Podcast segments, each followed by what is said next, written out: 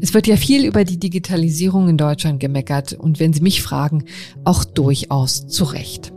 Aber eins hat sie dann doch geschafft, das alltägliche Leben so zu strukturieren, dass man nirgendwo mehr reinkommt, ohne sich vorher angemeldet zu haben. Im Internet natürlich.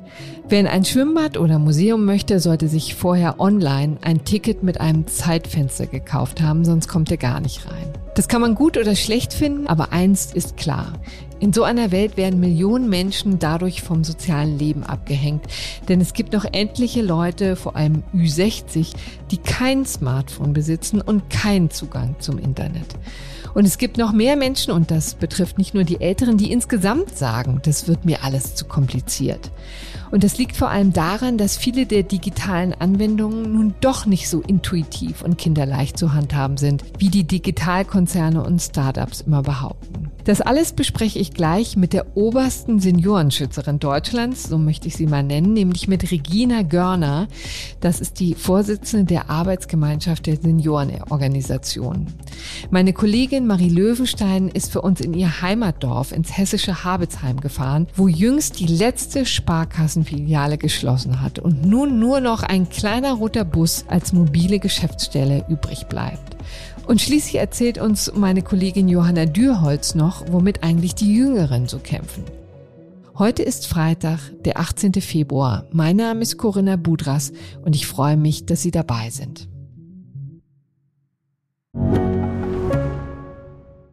Mein Name ist Dr. Tillmann Rümenapf, niedergelassener Kinder- und Jugendarzt hier im Ennepe-Ruhr-Kreis. Die Einführung der Telematik sehe ich durchaus als Chance, aber aktuell fällt das System oft aus und es gibt viel zu wenig technischen Support. Dafür geht eine Menge Zeit drauf, in der ich die Kinder nicht genügend betreuen kann. Das muss sich ändern. Die besondere Nähe der niedergelassenen Haus- und Fachärzte ist in Gefahr. Was die Gesundheitspolitik jetzt dringend ändern muss, erfahren Sie auf rettetdiepraxen.de. Wen die Gefühlswelten älterer Menschen interessiert, wendet sich am besten an die BAXO, die Bundesarbeitsgemeinschaft der Seniorenorganisation. Dort bin ich jetzt mit der Vorsitzenden Regina Görner verbunden. Hallo, Frau Görner. Hallo, Frau Wuders. Frau Görner, Sie sind ehemalige Sozialministerin aus dem Saarland, saßen jahrelang im Vorstand der CDU. Ich nehme nicht an, dass Sie sich in der vergangenen Zeit schon mal ausgeschlossen gefühlt haben. Aber wie erging es denn anderen Senioren und Senioren? Was haben Sie da gehört? Äh, das sind sehr unterschiedliche Aspekte. Äh, jedenfalls haben diejenigen, die wenig Erfahrung haben mit digitaler Technik, das weiß ich aus meinem privaten Umfeld auch, das sind nicht unbedingt immer nur ältere Leute, die sehen, dass jetzt im Zuge vor allen Dingen der, der Corona-Entwicklung äh, ganz viele Dienstleistungen, auf die sie dringend angewiesen sind, inzwischen nur noch digital angeboten werden. Und wenn man dann kein Smartphone hat oder kein, kein Computer, niemanden hat, den man fragen kann, dann kann es ganz leicht so sein, dass die Dinge, die man, auf die man als Bürger einen Anspruch hat, dann einfach gar nicht mehr zur Verfügung stehen. Mhm. Und das kann nicht so sein. Was wäre das zum Beispiel? Was ist Ihnen da begegnet? Also es gibt ganz unterschiedliche Dinge. Da gibt es da zunächst mal, jede, jede Kommune bietet ganz bestimmte Dienstleistungen für ihre Bürgerinnen und Bürger an. Beispielsweise einen, einen Pass beantragen zu können oder das Auto anmelden zu können. Das macht man normalerweise, indem man zu der Behörde geht oder das, indem man anruft beispielsweise. Wenn das alles nicht mehr möglich ist und man beispielsweise selbst für Telefontermine Termine übers Internet beantragen muss, dann äh, heißt das natürlich, man ist sehr stark äh, ausgeschlossen von dem, was die Kommune einem eigentlich anzubieten hat. Aber das gilt genauso gut auch für andere Dinge wie beispielsweise das städtische Theater. Mhm. Oder das Freibad beispielsweise. Auf jeden Fall war man auf die, aufs Internet verwiesen und wer das nicht hatte, ja, der, der war halt schlecht dran. Ist in der Tat eine ganz interessante Entwicklung. Ne? Also die Corona-Pandemie hat das tatsächlich noch verschärft, denn was wir jetzt ja immer wieder gesehen haben, dass kontingentiert wird, dass der Zugang eingeschränkt wird ne? und dass man sich Zeitfenster im Internet kaufen muss, um überhaupt Zutritt zu bekommen, ne? Zu sowas wie zum Beispiel dem Schwimmbad. Das haben Sie auch schon erlebt, das ne? Ich auch erlebt. Das Problem ist da eigentlich ein doppeltes gewesen. Das erste ist, meine Gemeinde hat, hat sich eigentlich richtig Mühe gegeben. Die haben das mitgeteilt. Man, sie wollten das Schwimmbad wieder öffnen und wegen der Corona-Bedingungen und weil sie ja überprüfen müssen, wie viele Leute sie reinlassen, musste man sich da übers Internet anmelden. Sie haben aber allerdings in dem Informationsblättchen auch angeboten, man könne ins Rathaus gehen und sich dort helfen lassen mhm. bei solch einer, einer, Buchung. Aber das ist natürlich spätestens beim zweiten Ticket äh, muss ich dann wieder möglicherweise ins Rathaus fahren. Und das ist natürlich eine, eine Landgemeinde hier, in dem es Dörfer gibt, die sind da ist man auch nicht in, in, in fünf Minuten mit dem, mit dem Bus hier, sondern da braucht man länger. Und das ist natürlich für die Menschen, die beispielsweise in diesen Dörfern leben, überhaupt keine Lösung. Wenn ja. ich jetzt darauf verweise, dass ich, dass ich mal eben erstmal mit, mit dem Bus in die Stadt fahre, um mir dann im Rathaus eine entsprechende Information zu holen. Aber selbst wenn sie Internet hatten, was ich ja habe und, äh, und auch damit umgehen können, äh, dann habe ich festgestellt, es war eine derart schlecht gemachte Internetanmeldeseite, auf der man mehrfach die gesamten Adressangaben und so weiter wieder angeben musste. Hm. Konto immer wieder, ne? immer wieder und dann, dann klappte wieder irgendwas nicht. Dann äh, habe ich was versucht mit irgendwelchen Kreditkarten. Die wurden dann, die einen wurden genommen, die anderen wurden nicht genommen. Also es ist eine endlose Kette von, von Ärger, den ich da hatte. Und das, das Problem, was ich, was ich im Augenblick noch sehe, grundsätzlich sagen die Leute natürlich alle, geht ja auch nicht, wenn da gar keiner ein Handy hat. Äh, das ist richtig. Aber damit allein ist das Problem noch nicht gelöst. Es gibt diese zweite Dimension. Digitale Lösungen sind nicht unbedingt schon gute Lösungen. Mhm. Und wir haben als BAX so größtes Interesse daran, dass die Öffentlichkeit endlich wahrnimmt, dass da ein Problem liegt. Und das ist halt, äh, viele wollen das gar nicht hören. Die sagen immer, auch äh, digital ist doch immer besser. Nein, es ist nicht immer besser. Mhm. Nun gibt es ja gerade bei den Menschen über 65 doch erstaunlich viele, die keinen Zugang zum Internet haben. Bei den ganz alten Menschen sind es sogar 70 Prozent. Muss es für die nicht auch die Möglichkeit geben, die essentiellen Dinge des Lebens zu erledigen? Also bei den öffentlichen Dienstleistungen, da denke ich, ist das völlig klar. Da muss gewährleistet sein, dass alle Bürgerinnen und Bürger dazu Zugang haben. Es tragen ja auch alle Bürgerinnen und Bürger mit ihren Steuern dazu bei, dass sowas angeboten werden kann. Mhm. Also da, da bin ich ganz unerbittlich beim öffentlichen Dienst. Äh, da erwarte ich, dass die Kommunen sich die Frage stellen, äh, wie sollen die Leute eigentlich an dieses, dieses Angebot herankommen? Das müssen sie sicherstellen. Dann gibt es so eine Reihe von Dingen, wo man sagt, also die haben quasi öffentlichen Charakter. Dazu würde ich beispielsweise die Banken und Sparkassen auch mit einbeziehen. Und auch da denke ich, es müsste schon in deren eigenem Interesse liegen, mit Blick darauf, dass sie Kunden möglicherweise auch behalten wollen äh, aber da weiß man bei den Banken heutzutage ja nicht ja. so ganz genau, ob sie die Privatkunden überhaupt noch wollen. Natürlich kann ich in, im Markt geschehen, wenn mir irgendein Anbieter irgendwas Unsinniges liefert oder, oder irgendwie es mir unnötig schwer macht, an eine Bestellung aufzugeben oder so, das kann, kann ich einfach darauf verzichten, den mhm. in Anspruch zu nehmen und kann einfach irgendwie einen anderen Anbieter suchen. Äh, das kann ich aber bei der öffentlichen Dienstleistung nicht. Da bin ich doch gezwungen, bestimmte Angebote anzunehmen und da kann es nicht mhm. sein, dass da irgendjemand frei ausgeschlossen ist. Und da sagen Sie ganz klar, es gibt ein Recht auf ein analoges Leben. Aber selbstverständlich, denn es gibt ein Recht auf Bürgerrecht. Also, mhm. Und wenn ich das nicht in Anspruch nehmen kann, dann hat die Kommune oder wer immer das jetzt zu ver verantworten hat, hat ein Problem. Mhm. Ich darf Ihnen mal den Vorwurf eines Kollegen weitergeben, der rückt nämlich mit unter die mangelnde Bereitschaft, sich nicht anzupassen von älteren Menschen. Ist der Protest, der sich da entzündet, ist das nur Bequemlichkeit? Also es mag in Einzelfällen so sein. Aber da ich als jemand, der sich mit dem Digitalisierungsthema jetzt für die Baxo schon seit vielen Jahren beschäftigt und immer wieder guckt, wie wirkt sich das denn im Alltagsleben der Menschen aus? Da sehe ich natürlich, das ist wesentlich weniger Mangel an Bereitschaft, sich mit Neuem beispielsweise auseinanderzusetzen, sondern die Hürden sind einfach bei dieser Technik insgesamt noch sehr hoch. Mhm. Die Firmen machen einem das ja auch in der Werbung dauernd klar, wie äh, ungeheuer intuitiv das beispielsweise alles begriffen werden kann. Das ist aber keineswegs der Fall. Und ich erwarte eigentlich, dass wir in den, in den nächsten äh, Monaten und Jahren mal eine wirklich ernsthafte Diskussion darüber führen, was ist eigentlich ein guter Internetauftritt, nicht nur unter den, aus der Perspektive eines Unternehmens beispielsweise mhm. oder einer Verwaltung, sondern aus der Perspektive des Nutzers. Was hat der davon? Wie viel Aufwand macht das? Wie, wie stark irritiert es ihn? Und wenn ich mir, wenn ich mir schon alleine ansehe, äh, kaufen Sie sich ein neues Smartphone und ja. dann gucken Sie mal, was Sie bekommen. Sie haben ja in aller Regel nicht mal eine gedruckte Gebrauchsanweisung, nicht mal so eine, so eine knappe. Mhm. Sie suchen rum, wo ist denn eigentlich die Stelle zum Anstellen? Und wenn sie es dann angestellt haben, auf dem Display haben sie einen Überblick über ein Gewusel von Apps und ähnlichem Zeug.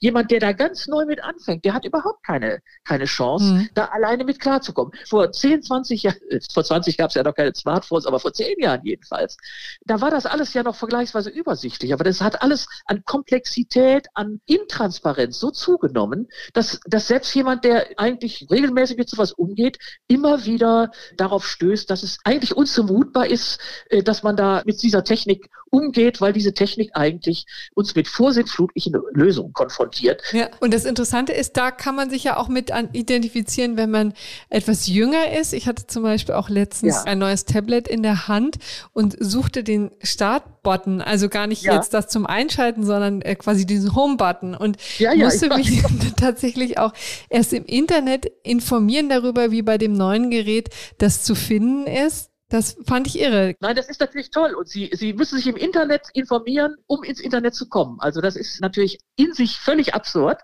aber das ist die Wirklichkeit. Hört sich so an, als müsste die Politik da tätig werden, oder? Ja, zumindest muss, sie, sie muss es ja nicht direkt machen. Also bei den anderen Produkten ist es ja auch nicht so, dass, ich sag mal, der, der Gesundheitsminister vorschreibt, äh, was genau jetzt auf dem einzelnen Beipackzettel zu stehen hat oder was genau in eine Tablette rein muss oder nicht.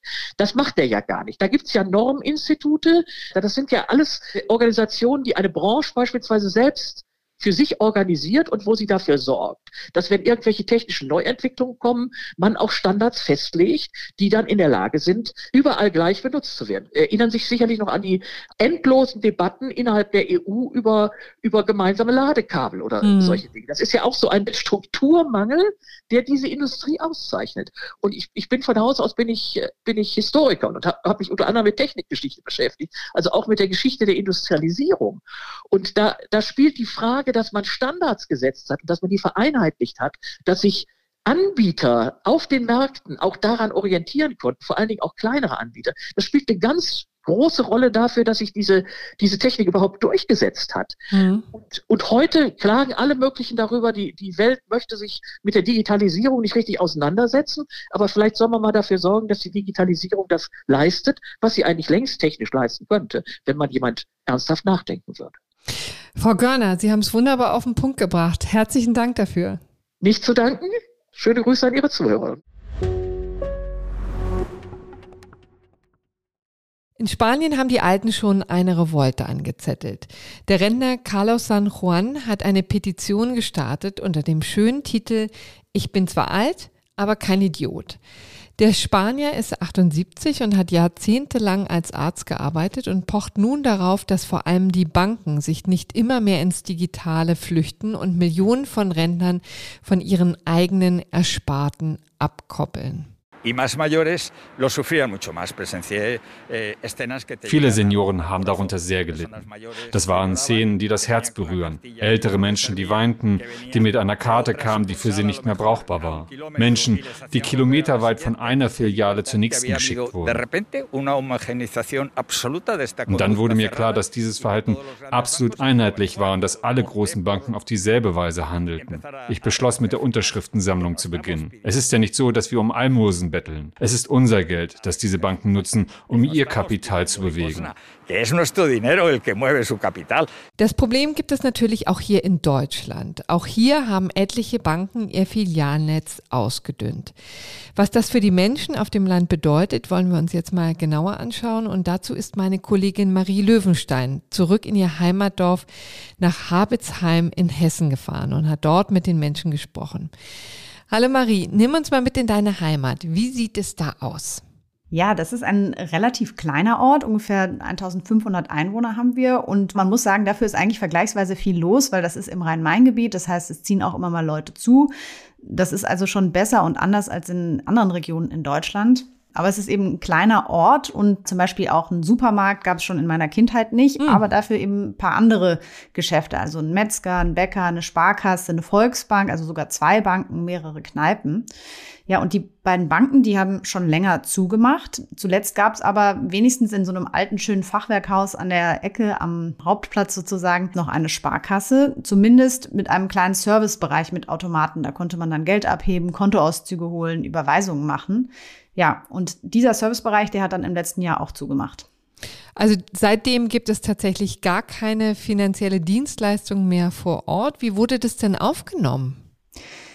ja, ich glaube, für die meisten Einwohner im Dorf wird das wahrscheinlich gar nicht so einen großen Unterschied machen, weil ich habe es ja schon gesagt, es gibt keinen Supermarkt. Das heißt, man muss zum Einkaufen sowieso in den nächsten Ort fahren und kann dann da auch seine Bankgeschäfte erledigen. Aber besonders bitter ist das natürlich für die alten Menschen im Dorf und davon gibt es bei uns ganz viele, weil die ja jetzt keine Möglichkeit mehr haben, an Bargeld zu kommen. Also es gibt mhm. eben noch nicht mal mehr einen Automaten, um zum Beispiel sich Geld zu holen, um dann einen kleinen Einkauf beim Bäcker zu machen oder im Tante-Emma-Laden vor Ort.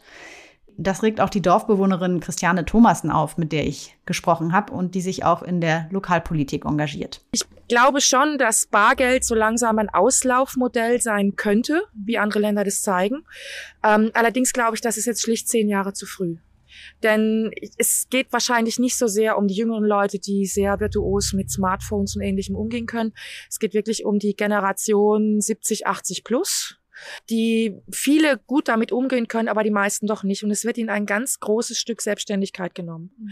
Es wird gesagt, du kannst zu Rewe fahren, du kannst irgendwo anders hinfahren, dir kann jemand etwas mitbringen.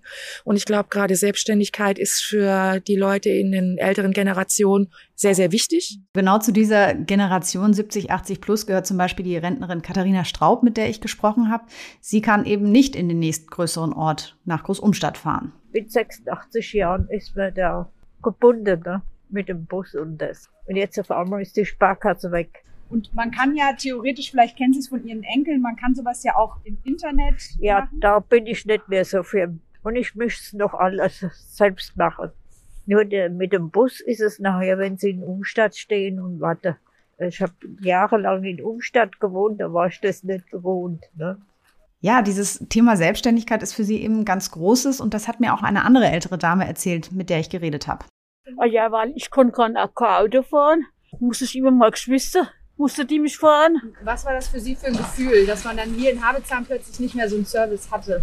Alles wird fortgeschickt, sage ich mal, ne? Alles wird dicht gemacht. Diesen Frust hört man ja auf dem Land oft. Und da klingt ja auch schon dieses Gefühl an, was viele Rentner, von denen du gerade erzählt hast, in Spanien auch hatten, die da unterschrieben haben bei der Petition, dass man eben abgehängt wird von der modernen Gesellschaft, wenn alles nur noch online verfügbar ist. Ja, und vor allen Dingen von dem eigenen Geld. Ne? Das ist ja auch immer das, was so ein bisschen abstrus scheint. Man will ja gar nichts anderes, als nur sein Geld zu holen. Ja, das würde ich auch sagen. Es hat ja irgendwie auch was Erniedrigendes, wenn man nicht mal mehr an sein eigenes Erspartes rankommt. Und für viele Senioren ist es dann aber auch einfach der menschliche Kontakt, der fehlt und den man irgendwie gewöhnt war sein ganzes Leben, wenn man an so einen Schalter gehen kann. Also mir ist es äh, persönlich, sage ich mal, wenn ich mit einem sprechen kann, wenn ich was erledigen will. Immer Internet man muss ja noch ein bisschen denken, sag ich jetzt mal, ne? Ja, also diese alte Dame sagt, immer nur Internet, immer nur mit einer Maschine kommunizieren, das ist es eben für sie auch nicht. Ja, dass immer mehr Bankfilialen zugemacht werden, ist tatsächlich ein europaweites Phänomen. Eine Studie der Wirtschaftsberatung PwC sagt eine Welle an Filialschließung europäischer Banken voraus. Danach könnten bis zum Jahr 2023 bis zu 40 Prozent der Geschäftsstellen vor dem Ausstehen. Für Menschen, die nicht online sind, ist das besonders bitter, aber zumindest zumindest in deinem Heimatort wurde dafür ja wohl eine Lösung gefunden, oder? Ja, es sieht zumindest so aus, ist äh, relativ frisch sozusagen diese Entwicklung, dass nachdem sich die Gemeinde und auch engagierte Bürger eingesetzt haben, gibt es seit drei Wochen einen neuen Service. Das Dorf wird nämlich von einer mobilen Sparkassenfiliale angefahren. Das kann man sich dann so vorstellen, immer donnerstags zwischen 15.20 Uhr und 16.20 Uhr, also eine Stunde, kommt so ein Kleinbus angerollt mit mhm. ja, Sparkassenlogo, roter Bus, hält mitten im Dorf und das ist dann tatsächlich ganz putzig. Dann geht hinten so eine automatische Tür auf und dann ist man in einem klitzekleinen Bankraum mit einem Geldautomaten und einem Schalter. Ja, und der Fahrer von diesem Bus, das ist ein Sparkassenmitarbeiter, der äh, geht dann sozusagen einen Schritt zurück von seinem Fahrersitz und setzt sich hinter den Schalter und bedient da die Leute, die eben in seinen Bus einsteigen.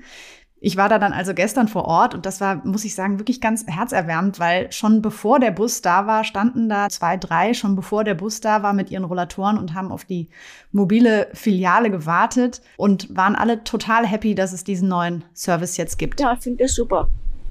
Gerade für die Älteren, die jetzt kein Auto haben, die nicht fahren können finde ich das sehr gut. Ich konnte darüber vor Ort auch mit dem Sparkassenmitarbeiter Oliver Cesarato sprechen und habe ihn gefragt, ja, ob eine Stunde Bankfiliale in der Woche eigentlich reicht, um auch dem öffentlichen Auftrag, dem sich die Sparkassen in ihren Statuten ja verschrieben haben, gerecht zu werden.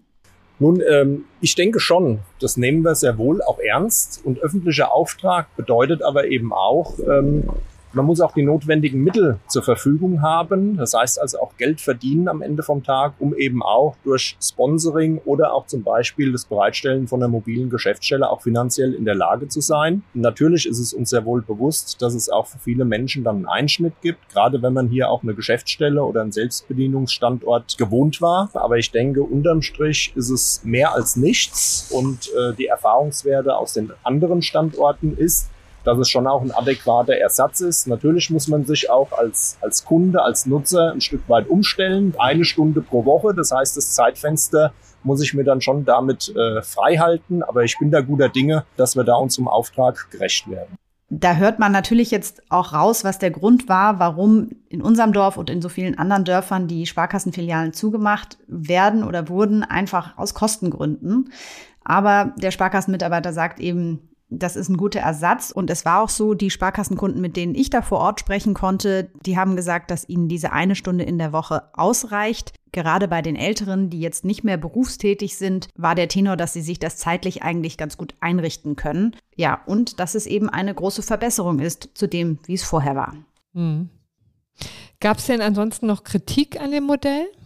Ja, man muss sagen, die Lokalpolitikerin Christiane Thomassen, die wir am Anfang schon gehört haben, die war ein bisschen weniger euphorisch. Sie sagt, eine Sparkasse ist eben nicht nur eine Sparkasse, sondern es ist eben auch so, dass je mehr öffentliche Orte wie Banken zum Beispiel in kleinen Dörfern wegfallen, desto einsamer wird es auch für die Menschen. Es ist auch ein Verlust für das Dorfleben, sagt sie. Dass da ein Treffpunkt auch fehlt wenngleich eine Sparkasse vielleicht jetzt nicht so ein unglaublich lustiger Treffpunkt ist, aber immerhin, es ist ein Anlass, irgendwann am Tag rauszugehen, dorthin zu gehen, womöglich Menschen zu treffen, dort seine Dinge zu verrichten und dann wieder nach Hause zu gehen. Das heißt, da ist ja erheblich mehr damit verbunden, als dass ich einfach Geld in die Tasche bekomme. Und ich finde, das so auf einmal die Woche zu begrenzen, das ist ein bisschen arg wenig. Ich finde, alles zusammen sollte in die Waagschale rein. Und wer entschieden hat, sind schon wahrscheinlich überwiegend Leute, die einfach auch einen großen wirtschaftlichen Aspekt im Kopf hatten. Ob sich diese mobile Geschäftsstelle dann bei uns im Dorf durchsetzt, muss man auch sehen. Das gibt's ja erst seit drei Wochen. Und eben zehn Kunden in der Stunde, die kommen bisher. Das ist natürlich auch nicht so viel. Aber in vielen anderen Orten um mein Heimatdorf herum hat sich diese Lösung tatsächlich schon ganz gut eingespielt. Den Bus gibt es jetzt schon seit 2010 und der fährt jede Woche um die 15 Stationen an und hilft damit vielen Kunden, die sonst gar keinen Zugang zu einer Bank hätten. Mir hat der Fahrer zum Beispiel von dem Bus erzählt, das war auch so ein ganz herrlicher, engagierter, netter. Der hat mir mit leuchtenden Augen erzählt, dass er im Monat bis zu 200 Kunden bedient. Und er sagte auch, ihm macht dieser fahrender Service persönlich sehr viel mehr Spaß, als in einer festen Filiale zu sitzen. Erstens meinte er, weil einem dann nicht ständig der Chef im Nacken sitzt. Aber vor allem, weil gerade die älteren Herrschaften ihm für seine Arbeit vor Ort so dankbar sind. Mhm. Und es ist in der Tat ja auf, auch Aufmerksamkeit für die älteren Menschen, für die Menschen, die auf sowas auch sehr viel Wert legen. In Spanien jedenfalls hatte unser Mann regen Zulauf. Mehr als eine halbe Million Unterschriften hat der Rentner in Spanien für seine Petition schon gesammelt. Und auch die Digitalministerin hat ihn empfangen. Unser Spanien-Korrespondent Hans-Christian Rösler hat äh, über diesen Fall schon berichtet. Den Artikel, der in der FAZ erschienen ist, verlinke ich gerne in den Shownotes zu diesem Podcast. Dir, liebe Marie, jedenfalls herzlichen Dank für diesen Ausflug in dein Heimatdorf. Ja, sehr gerne. Das hat mir auch viel Spaß gemacht. Ich konnte es nämlich auch dann gleich mit einem Mittagessen bei meiner Großmutter verbinden. Nun haben wir so sehr über die Digitalisierung geschimpft, dass ich doch mal hören wollte, wie die jungen Leute mit ihr umgehen. Und dazu habe ich mir jetzt Johanna Dürholz in die Sendung geholt. Sie ist bei uns Redakteurin im FAZ-Magazin. Hallo Johanna. Hallo Corinna. So, dann erzähl doch mal, die Digitalisierung bricht sich Bahn. Alles tut die jetzt?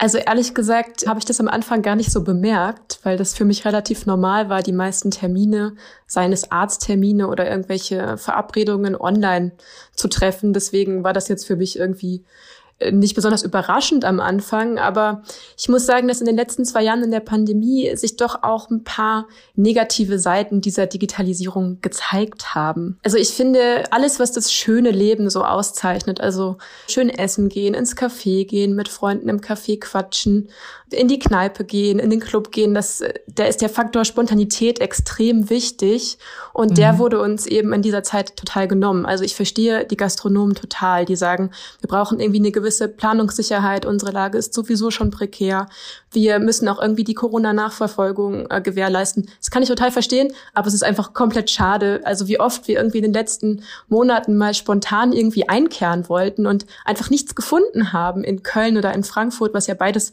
wirklich große Städte und an Gastronomie nicht gerade arme Städte sind. Das ist echt unglaublich und das fand ich sehr schade, weil das ist für mich irgendwie was, was auch so das schöne Leben auszeichnet. Einfach mal spontan irgendwo reingehen. Musstet ihr denn dann tatsächlich abdrehen oder standet ihr denn tatsächlich, das finde ich ja auch immer ganz schön, wenn man dann direkt vor dem Laden steht und dann noch schnell seine Online-Reservierung macht. Ging das dann noch oder? Das war mal so, mal so. Also ich glaube, wir haben tatsächlich mal für ein Frühstück dann noch, noch online reservieren können in der Bahn, als wir da hingefahren gefahren sind, aber ich habe es auch schon echt öfter erlebt, dass ich dann weggeschickt wurde.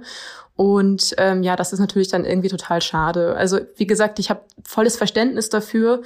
Aber äh, was mich dann wirklich ärgert, ist, dass ähm, man sieht ja, wie schnell diese Digitalisierung eigentlich voranschreiten kann. Aber die Bereiche, wo ich es mir eigentlich wünschen würde, zum Beispiel, wenn ich mal einen mhm. neuen Reisepass beantragen muss oder so, da würde es mir wirklich helfen, wenn ich im Internet was ausfüllen könnte. Und da gibt's natürlich gar nichts. Und ja, das ist für mich als jüngerer Mensch dann eher nervig.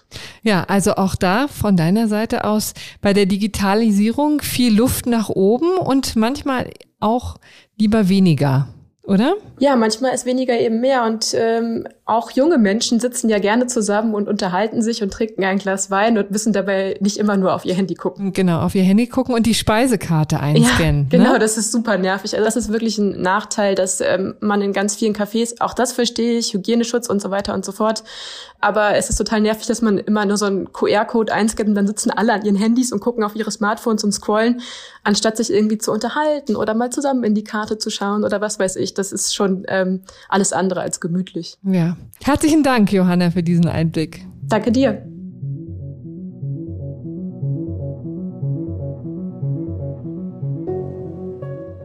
Vielleicht haben Sie sich ja in dieser Podcast-Folge wiedererkannt, liebe Hörerinnen und Hörer. Und vielleicht können Sie nun besser verstehen, wie sich der Rentner Carlos San Juan fühlt, der in Spanien die Petition gegen die Banken ins Rollen gebracht hat.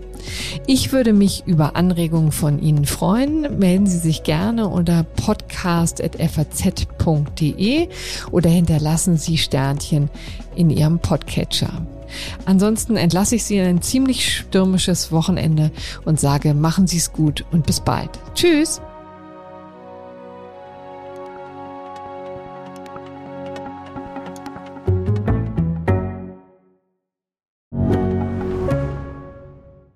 Ich bin Dr. Falk Stierkart und leite ein medizinisches Versorgungszentrum in Erlangen. Der Job als niedergelassener Arzt ist nicht unattraktiv, aber er scheitert oft schon an der Wurzel.